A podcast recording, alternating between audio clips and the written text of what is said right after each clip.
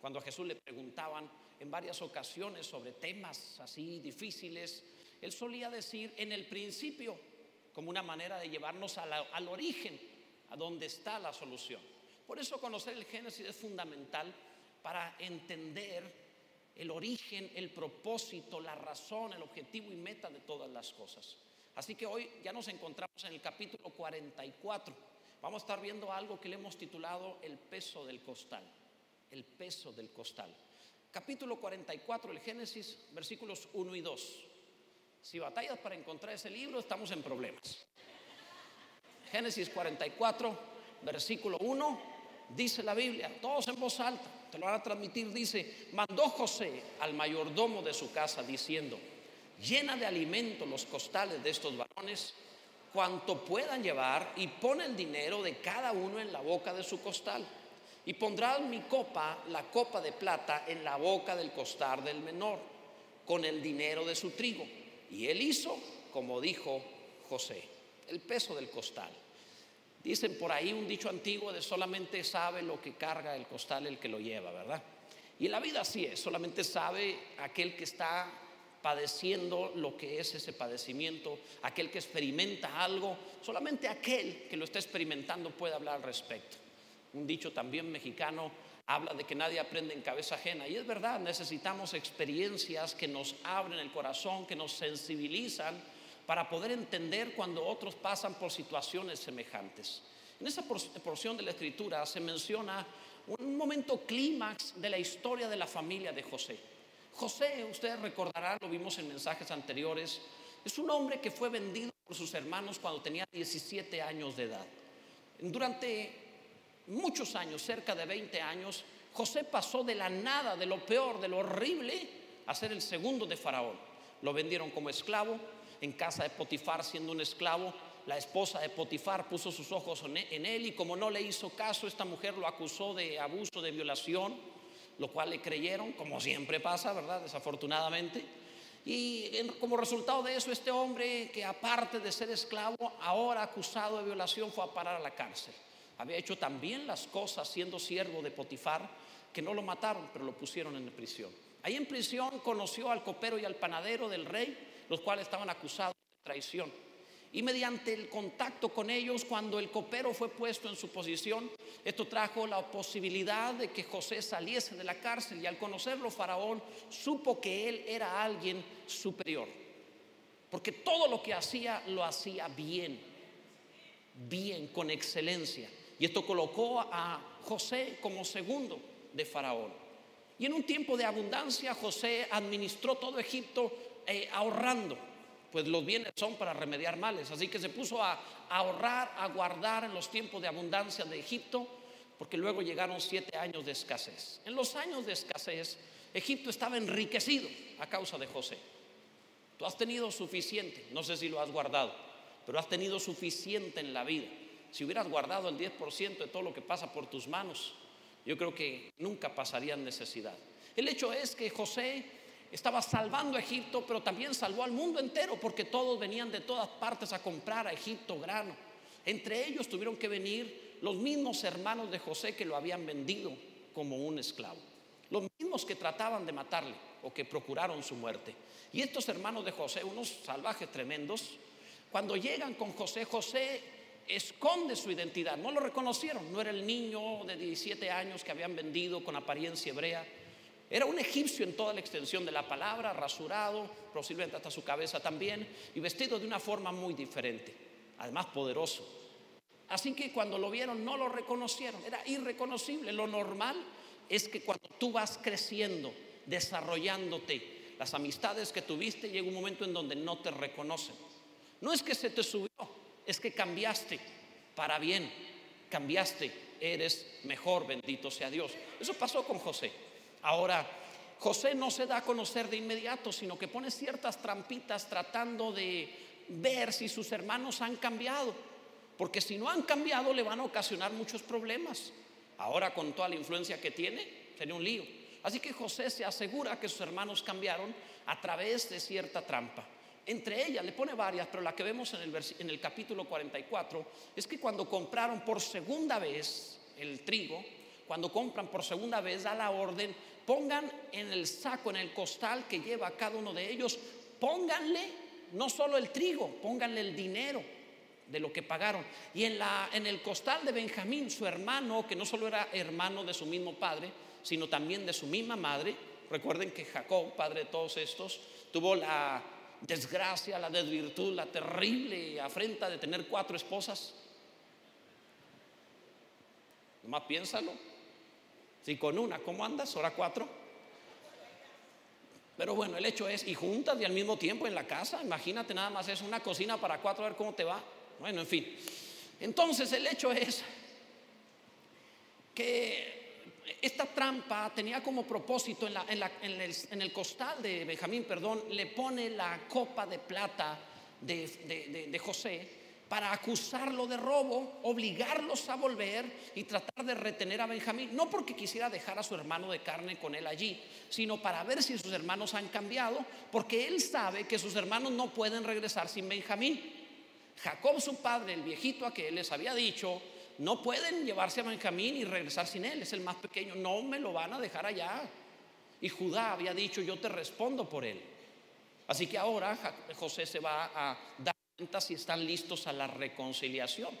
Debes saber que tenemos que reconciliarnos con todos, pero no todos están en la posibilidad de establecer relaciones. Si ese hombre todavía es vicioso y responsable, no debe regresar, por ejemplo.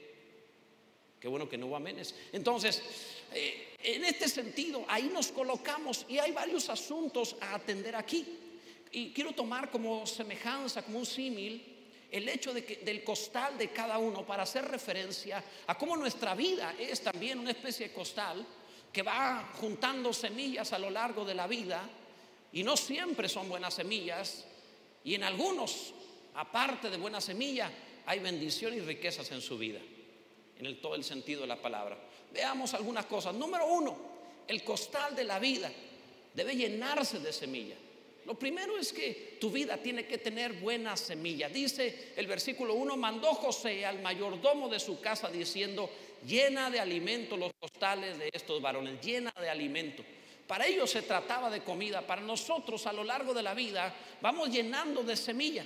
Palabras, frases, experiencias, libros, personas, amistades, familiares, eh, cosas que suceden en la vida, que van llenándonos. Somos el cúmulo de las 10 personas más cercanas a nosotros.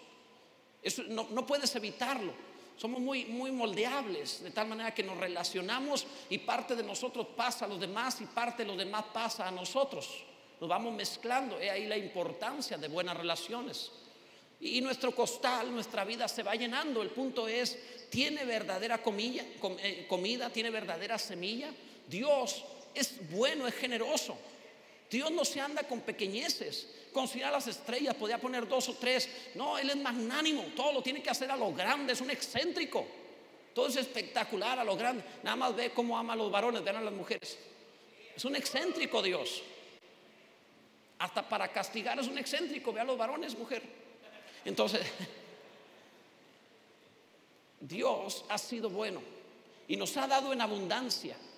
Te decía hace unos días, hablándote acerca de la generosidad divina, Tú no andas con un tanquecito que tienes que llenar de oxígeno constantemente.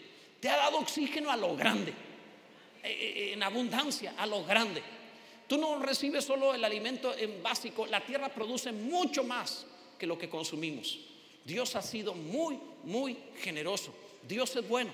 De manera que Él quiere abundarte de semilla, pero no siempre nos llenamos. Permíteme una experiencia o una ilustración para enseñarte al respecto de esto. Yo, tuve un padre que le gustaba mucho hablar con dichos. Él, parecía un hombre salido de una película mexicana los, del, tiempo, la época dorada del cine mexicano. Él era así y hablaba con dichos, siempre vestía bien y hablaba con muchos dichos. Así que yo me sé un montón de dichos mexicanos, me lo fui aprendiendo. Y, está bien, o sea, hijo de tigre pintito, ¿verdad? O sea, él era así y pues yo aprendí también, ¿verdad? o, como dicen por ahí, ¿verdad? para que la cuña apriete a de ser del mismo palo. Entonces, eh, yo aprendí eso, aprendí a hablar así, pero mientras aprendía con él los dichos de lo que él hablaba, como un día, eh, me acuerdo que esto no tiene nada que ver con el mensaje, pero es para ilustrarlo, cómo era él. Nos encontramos en un elevador, no me acuerdo en qué ciudad estábamos, estábamos en un elevador. Yo era un niño. Y entonces ahí en el elevador se abre en un piso y entró un hombre vestido muy raro, un hombre vestido casi como mujer. Y entonces cuando entra y se para allí, o sea, muy raro, es decir, con ropa de hombre, pero muy raro. Explico. Entonces se paró allí. Mi papá, muy serio nada más, puso la mano en el hombro, dijo, dijo así él, no será de harina y huevo, pero toda la cara de bizcocho tiene. No, hombre, no puede ser que él era así pues yo atacado la risa, o sea, yo no podía evitar, que mi, o sea, mi padre era así. Y eso de alguna manera fue llenando de semilla mi vida, pero me fue configurando para pensar en base a frases y palabras que luego pude utilizar para retener las escrituras. Todavía alguno anda riéndose. O sea, imagínate un padre así. Entonces obviamente me llenó, pero me ayudó para que mi mente pudiera retener la palabra de Dios. Me ayudó a que pudiera retener semillas que valieran la pena. Palabras que fueran alimento a mi vida. La palabra de Dios es pan para tu vida. No son consejos para que tengas una vida mejor, aunque te aconsejen y te hacen vivir mejor. Esto es mucho más que consejos. Esto es la palabra de Dios viva y eficaz que transforma, que te hace ser parecido a aquel que te creó. Bendito sea Dios. Así que claro que vale la pena esta clase de alimento. Gloria a Dios. Bendito sea Dios. Así era. Mi padre así era, ¿verdad? En fin, pero bueno. Segundo, la semilla es para todos. Pero la grandeza no. Dios da semilla a todos y aunque invita a todos a una vida de grandeza, no todos lo aprovechan, no todos lo viven. Dice el versículo 1 nuevamente que mandó José llenar de alimento los costales de esos varones, les dijo cuanto puedan llevar. Todos nos vamos cargando en la vida según lo que podemos, según el tamaño del costal, y no estoy hablando del cuerpo, Está hablando del alma. Que no falta por ahí algún varón que no es templo del Espíritu, sino catedral. Entonces, sino catedral, ¿verdad? Entonces, no, amados. Lo que trato de decirte es que nuestra alma debe crecer, abundarse. Dios, le, eh, eh, perdón, José le dio la orden a su siervo, llena sus costales de trigo y pone el dinero que pagaron ahí. Pero no todos reciben lo mismo porque aunque Dios es magnánimo, generoso, es bueno, no todos crecen. Algunos no retienen, todavía algunos hasta maldicen su propia mente diciendo, yo tengo mente de teflón. No es cierto. Claro que puedes recordar. Te cuentan un chisme, no se te olvida nunca. Claro que puedes recordar, no te hagas. Lo que tú quieres y le pones el corazón, lo recuerdas muy bien. Entonces, cada uno de nosotros debe aprender, si quiere retener la palabra de Dios, crecer. Si quiere retener lo que vale la pena, crecer acerca de lo que vale la pena. Tu alma tiene que expandirse. La Biblia dice, en la angustia me hiciste ensanchar. Algunos cuando tienen problemas se ensanchan, crecen, son bendición, pero no todos se ensanchan. Algunos cuando tienen problemas se amargan. Entonces en lugar de abundarse de, bendición, se ponen eh, difíciles tiene un saco pequeño, un costal pequeño, un alma pequeña. ¿Recuerdan ustedes el caso de Sansón? La Biblia dice que eh, Dalila había reducido el alma de Sansón, lo redujo. Era peor Dalila que mil filisteos, lo redujo. Sus capacidades se redujeron, su habilidad, su capacidad de análisis se redujo. Cuidado, Dios te va a bendecir hasta donde tú puedas llevar. Entonces, si tú dices, ¿por qué a mi Dios no me ha dado oportunidades?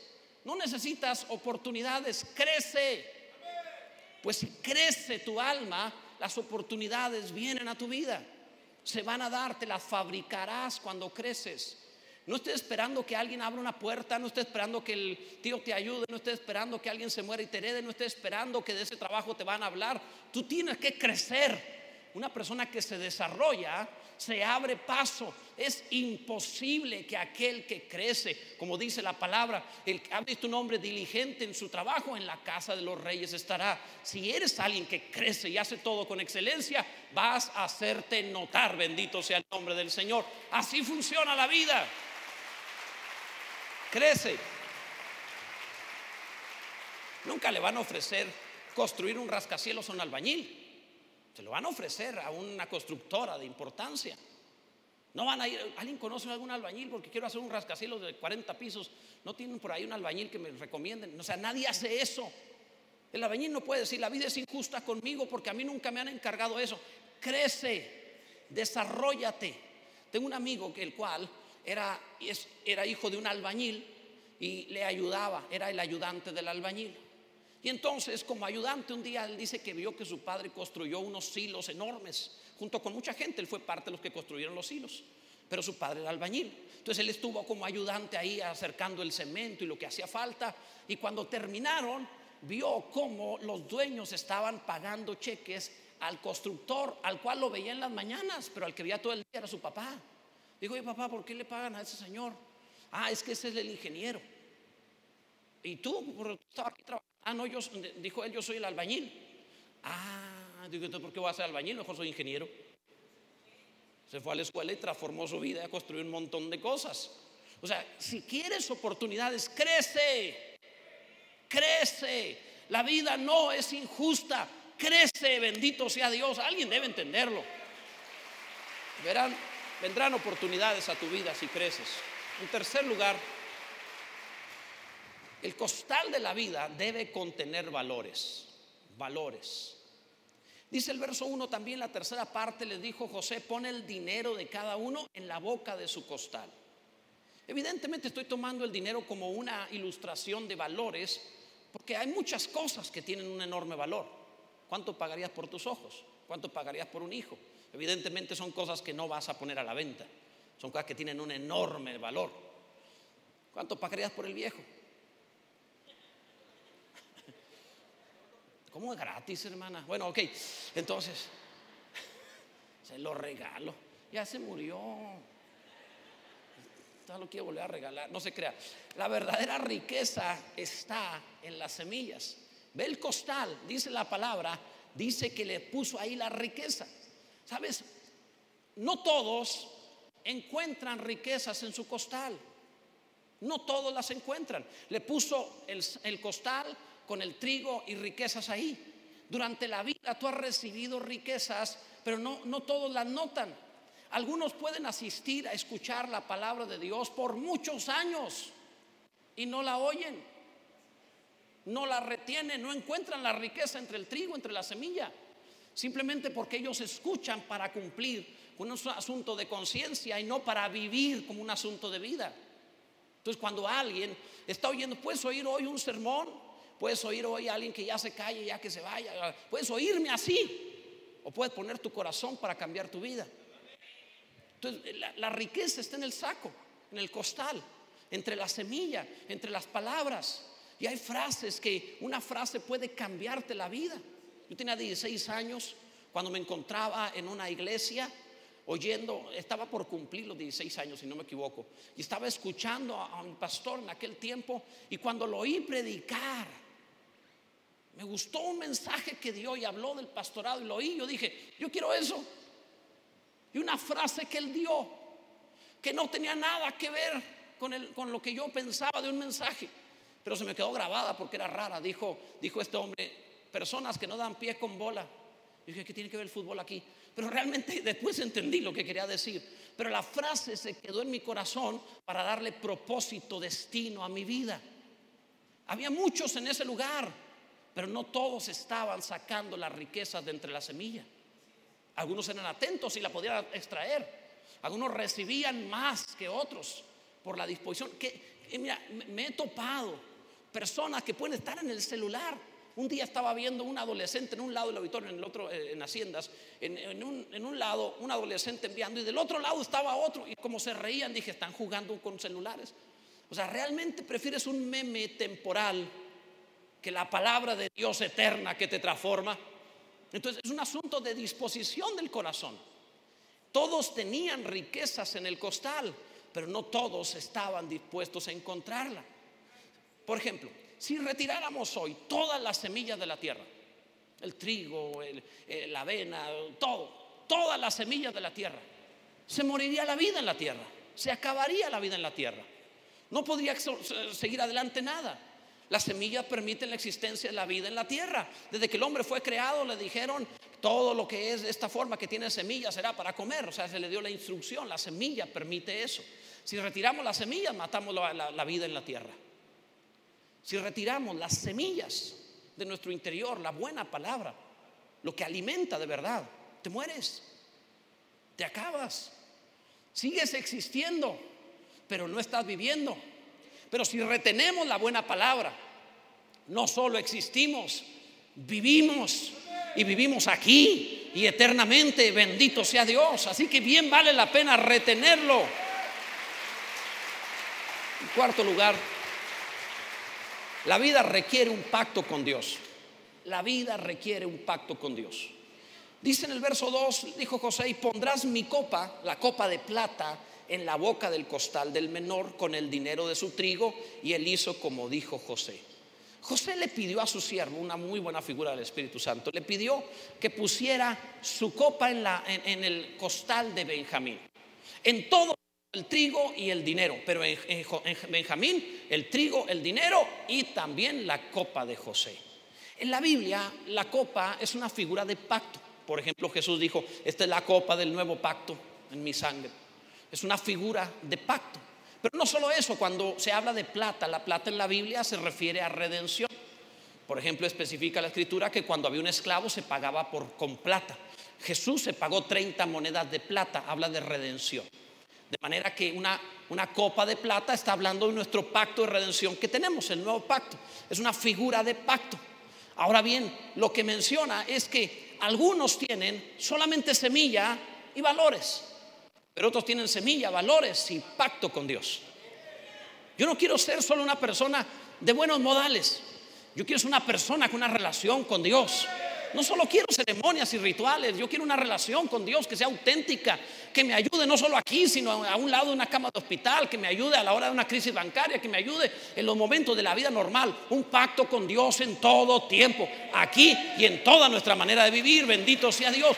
Necesitamos esto. A real tu fe de verdad, una relación con Dios.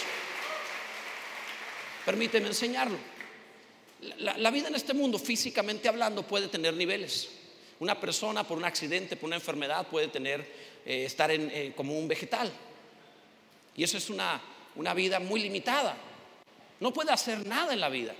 Está sostenido viviendo nada más. Alguien puede tener, no sé, estar parapléjico. A su cuerpo no funciona, pero su cabeza sí, puede hablar, puede comunicarse, puede pensar, ya puede ir un poquito más allá, pero es otro nivel de vida física, no tiene la plenitud que quisiera tener. Algún otro puede estar en la silla de ruedas y tiene un poco más de vida, pero tampoco tiene toda la libertad que quisiera. Otros tienen una vida sedentaria, sí se pueden mover, pero no quieren. Entonces tienen una vida limitada también. Y eso puede suceder también con cualquiera. Alguien va un poquito más allá, camina, hace ejercicio de cuando en cuando. No es un atleta, pero hace ejercicio regular, como la gente de palabra viva. De allá no gritaron nadie, ¿eh? Sí gritaron. Qué barbaridad, ¿eh? Se nota, no, no digan eso. Entonces, pero, amados, es otro nivel de vida. Y también hay atletas de alto rendimiento, como los de palabra viva. Qué piñas son. Pero bueno, es otro nivel, otro nivel de vida física, cada uno. Y, estoy hablando de lo físico para ilustrarte el alma. Así igualmente existe la vida del alma en distintos niveles. Algunos tienen una vida vegetal almáticamente. Son como un vegetal, no hay reacción alguna. Lo mismo escuchan la palabra de Dios que que, no sé, una diosa de muchos brazos de la India. Es igual, todo es lo mismo. No, no tienen sensibilidad espiritual. Hay otros parapléjicos, almáticamente hablando. Si piensan todo, entienden todo aquí, pero no viven nada. No caminan, no actúan, no tienen buenas obras. Su religión es un dogma. Se tienen el credo perfecto y lo pueden recitar, pero no lo practican, no lo viven, no lo caminan en su fe.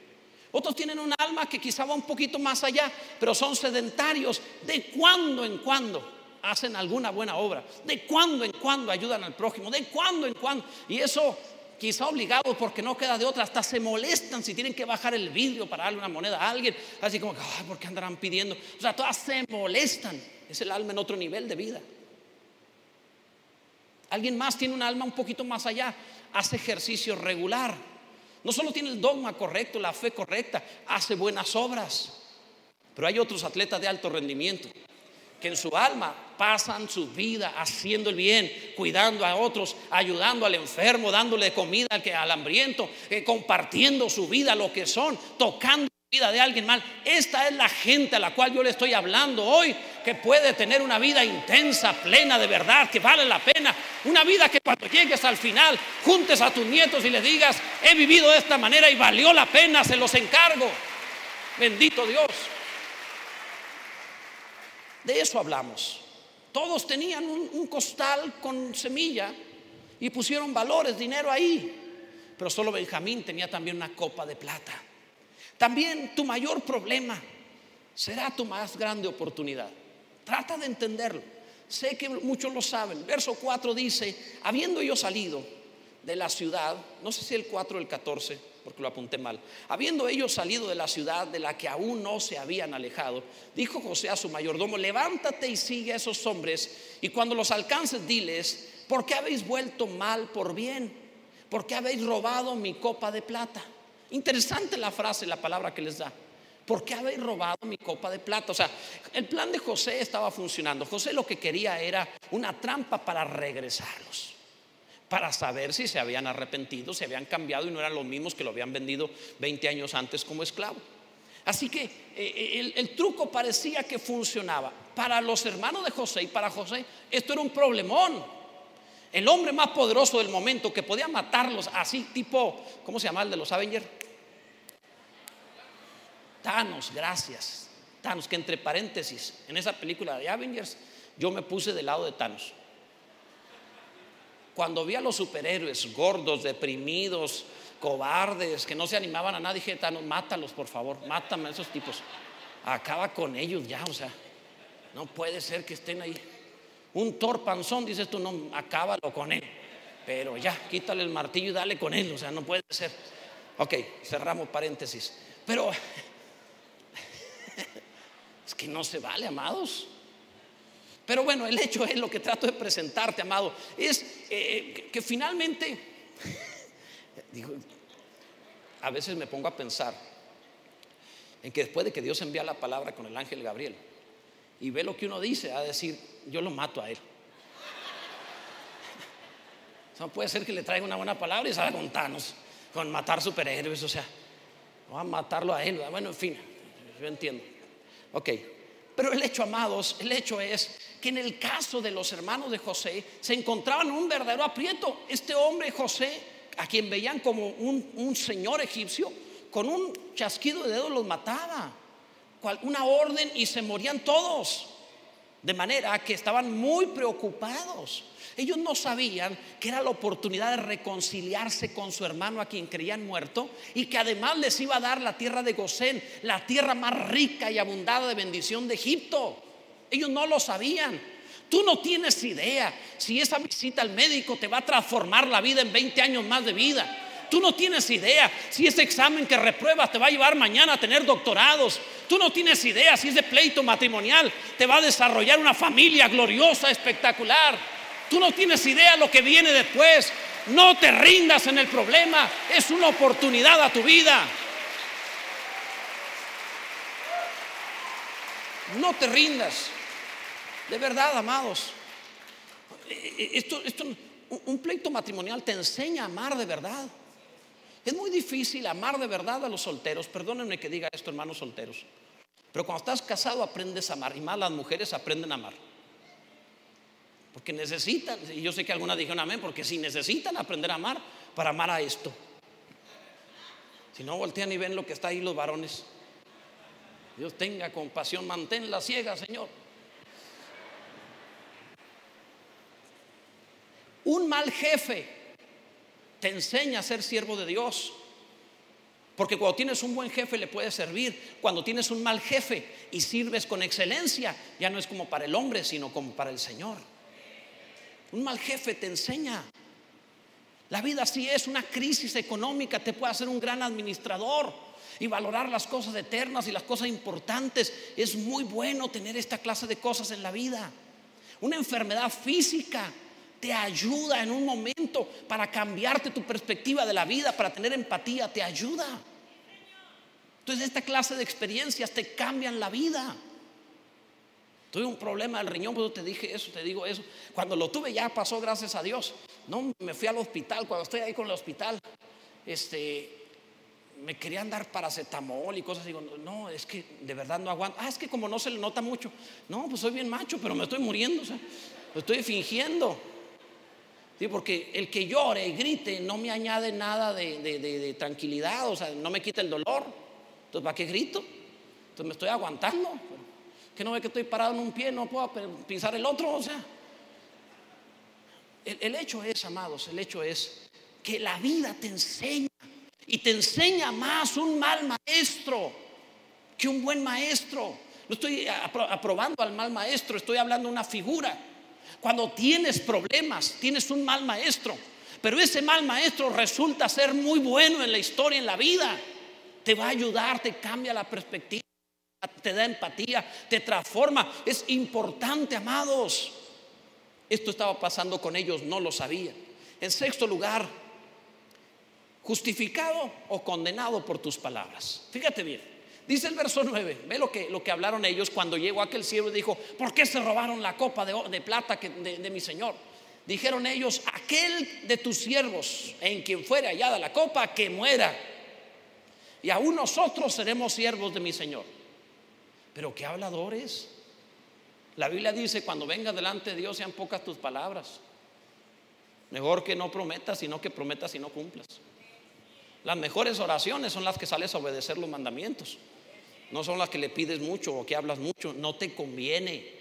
Jesús dijo, porque por tus, por tus palabras serás justificado y por tus palabras serás condenado. Peligroso, amados.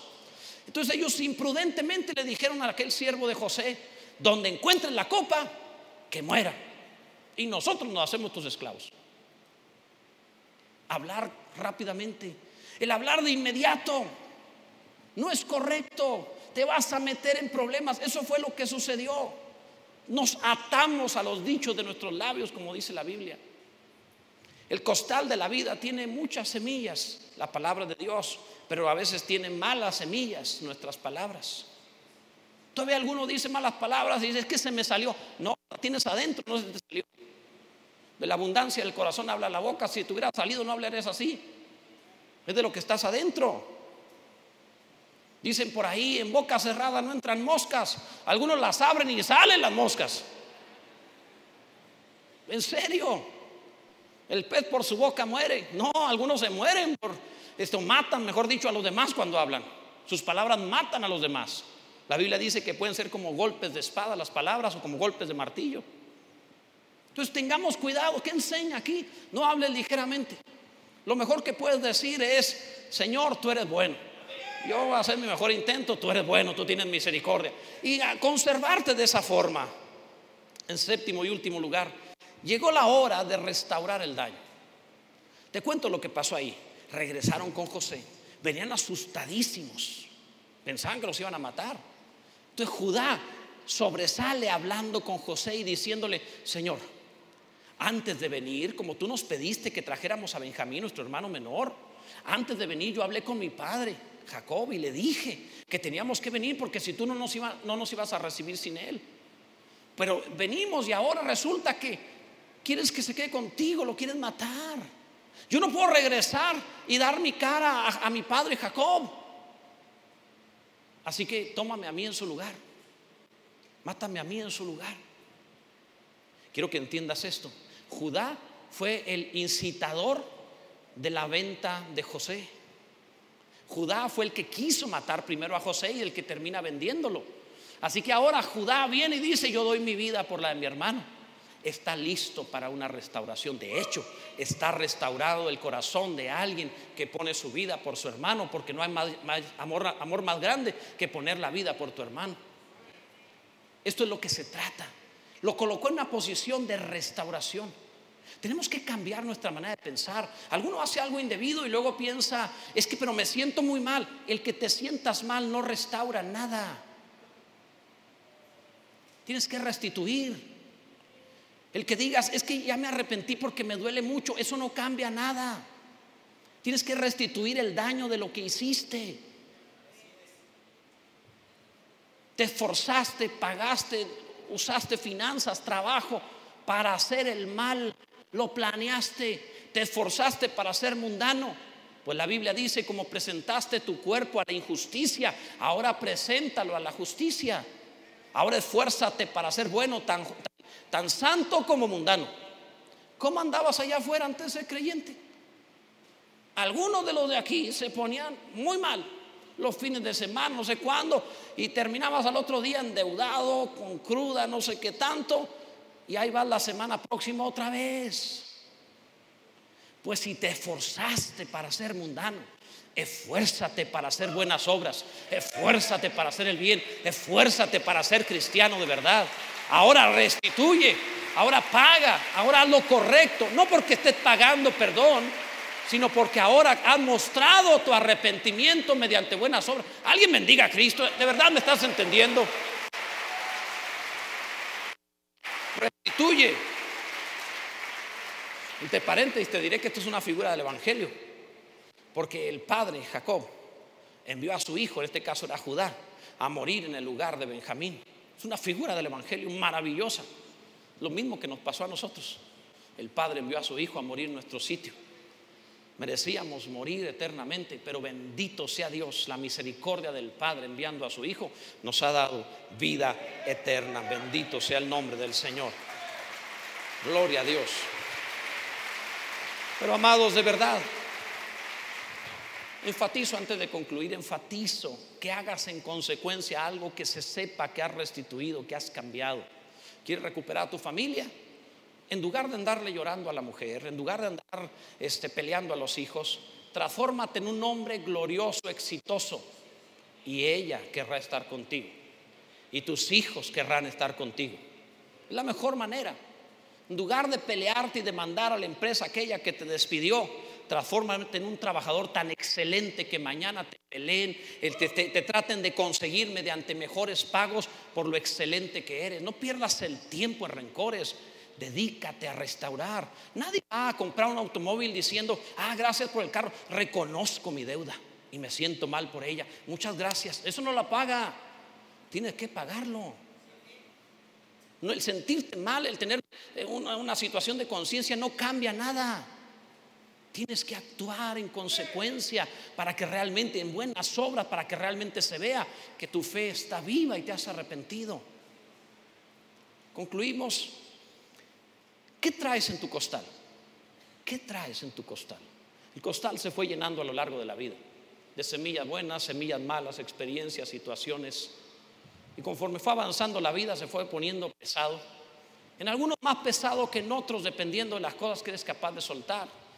Aquellos que no saben soltar se llenaron demasiado. Y luego piensan que la vida es difícil, a pesar de que Jesús dijo, mi yugo es fácil, mi carga es ligera. Pero algunos, algunos viven mal. ¿Qué traes en tu costal? Esta vez, ponle la palabra de Dios y ve la diferencia. Pon las riquezas y valores de la palabra de Dios y ve la diferencia. Practícalo y ve la diferencia. Tu vida realmente puede ser como Jesús prometió, vida y vida en abundancia. Encuentra el tesoro en la semilla. Ponte en pie, por favor.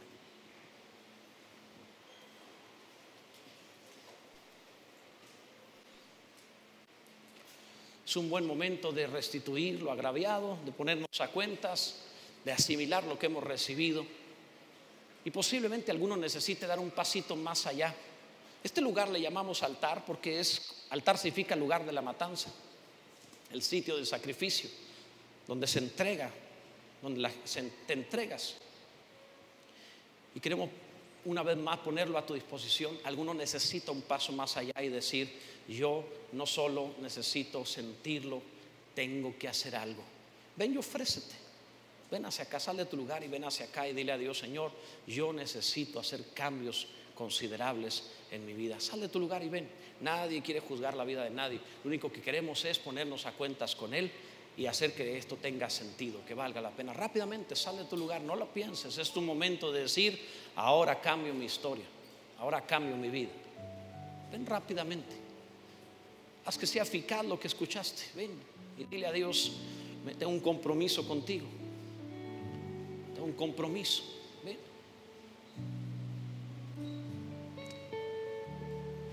Sale y dile a Dios, en verdad, yo necesito hacer modificaciones. Quiero un compromiso real, eficaz. Ven a aligerar la carga de tu costal.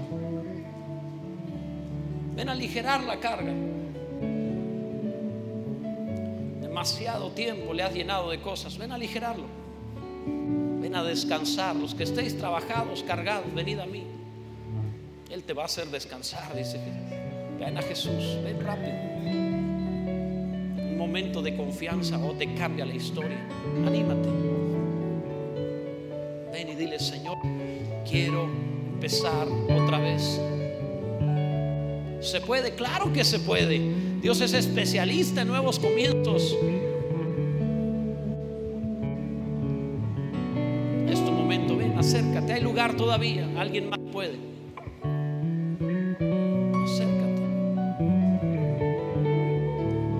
conforme vienen hacia adelante. Abre el corazón y dile a Dios, Señor, aquí estoy. Si es primera o, segunda o mil veces, aquí estoy ante ti, necesitando cambiar mi vida, deseando con todo mi corazón que aligeres esta carga y que llenes este costal, que llenes esta vida de buen alimento, de semillas, de cosas que traigan valores correctos, cambio, transformación, que me dé vida de verdad. Vida plena, auténtica, gloriosa, refulgente. Vamos, Señor. Transforma mi vida. Vamos, anímate. El que viene al Señor no lo echará fuera. Anímate y dile, cambia mi vida, Señor. Cambia mi vida. Y Él lo hará.